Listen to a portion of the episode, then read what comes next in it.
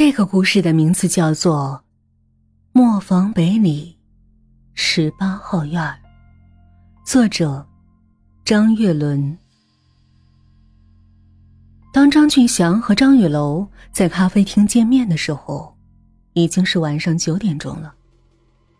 他们曾经是大学非常要好的朋友，在大学毕业以后，已经有很多年没见过面了。张俊祥刚刚完成和妻子的婚礼和新婚旅行后，非常想见曾经的老朋友张雨楼一面，于是两个人相约而至，地点就定在了三月茶花咖啡厅。两个人很久没见，见到张雨楼的俊祥非常激动，而雨楼却有些焦急。怎么了，雨楼？有心事儿啊？哦，没有。就是刚刚来的路上，把钱包给丢了。哎，虽然没有现金，但是有很多证件，没了会很麻烦。哈，没关系，玉楼，我们好久没见了，先别想这些。明天白天，我陪你一起去补办。听了俊祥的话，张玉楼的焦虑烟消云散，他端起酒杯，略微提高了声调。怎么样，老同学，新婚旅行很幸福吧？是啊，玉楼，云南真是太美了。哎，你最近怎么样？也快结婚了吧？张雨楼喝干了杯子里的啤酒。哎，我啊，还没女朋友呢。雨楼激动的表情慢慢变得有些失落。我喜欢的女孩总是对我忽冷忽热的，好像……心里不太在意我。说着，雨楼又倒了一杯啤酒，灌进肚里。怎么会呢？我们班的程甜甜多喜欢你啊！上学的时候，我们都看在眼里。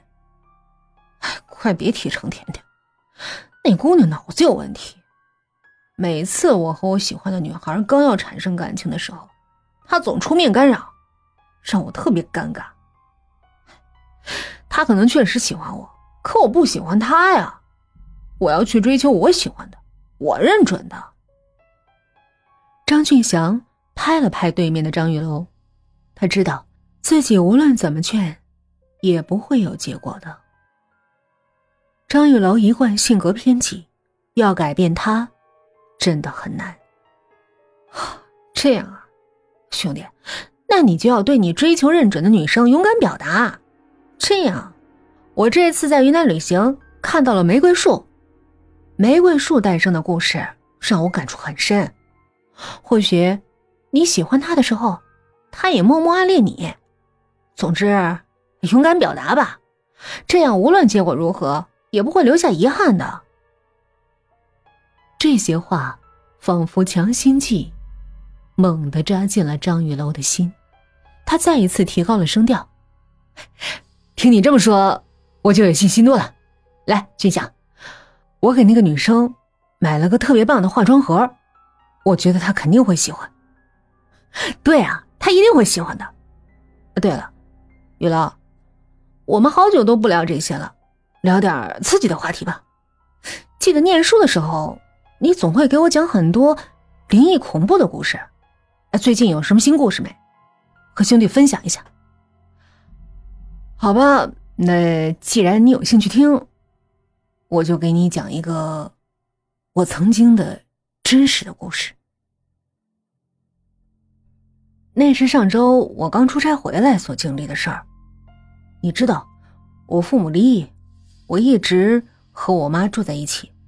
那天上飞机前，我妈和我说她去外地出差了，让我晚上去我爸那儿住一周。等我到家楼下的时候。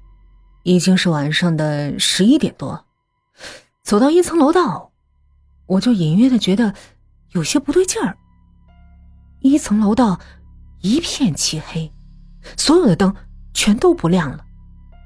楼道里唯一的亮光就是两部电梯的指示灯，但灯不亮不是最不对劲儿的地方，具体哪儿不对劲儿，我也说不出来。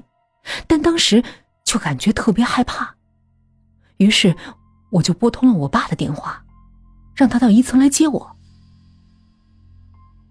喂，爸，咱家一层一片漆黑啊，我一个人觉得瘆得慌，你下来接我一趟好吗？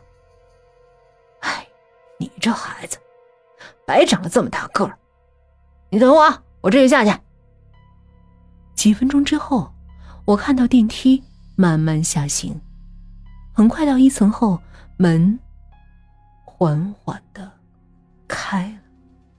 看到门里的人，我呆呆愣了几秒，然后触电般的反应过来，我的心在胸膛里跳的就像木头使劲撞击城门一样。我以百米冲刺的速度冲出了那栋楼，一夜就躲在了网吧。你看见什么了？吓成这样？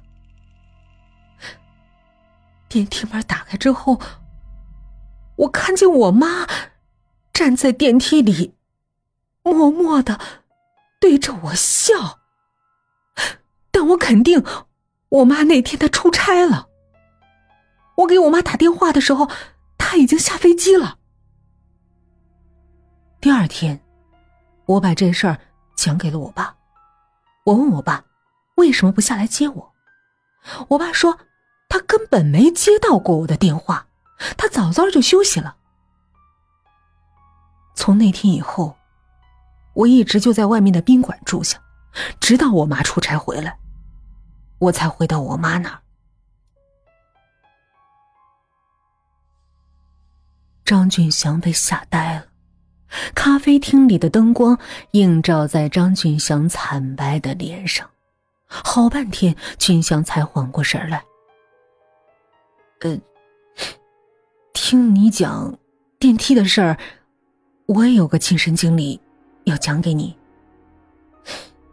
那是我小的时候，曾经住过一栋楼，那栋楼里总是出现非常不可思议的事儿。那栋楼的电梯总是会出现故障，每过一段时间，就会有人被困在电梯里，还常常发生人命。而恰巧，每次因为那栋电梯死去的人，都住在十三层。没有人清楚为什么这个电梯会那么恐怖，更没有人知道为什么这个电梯。总要带走十三层的住户。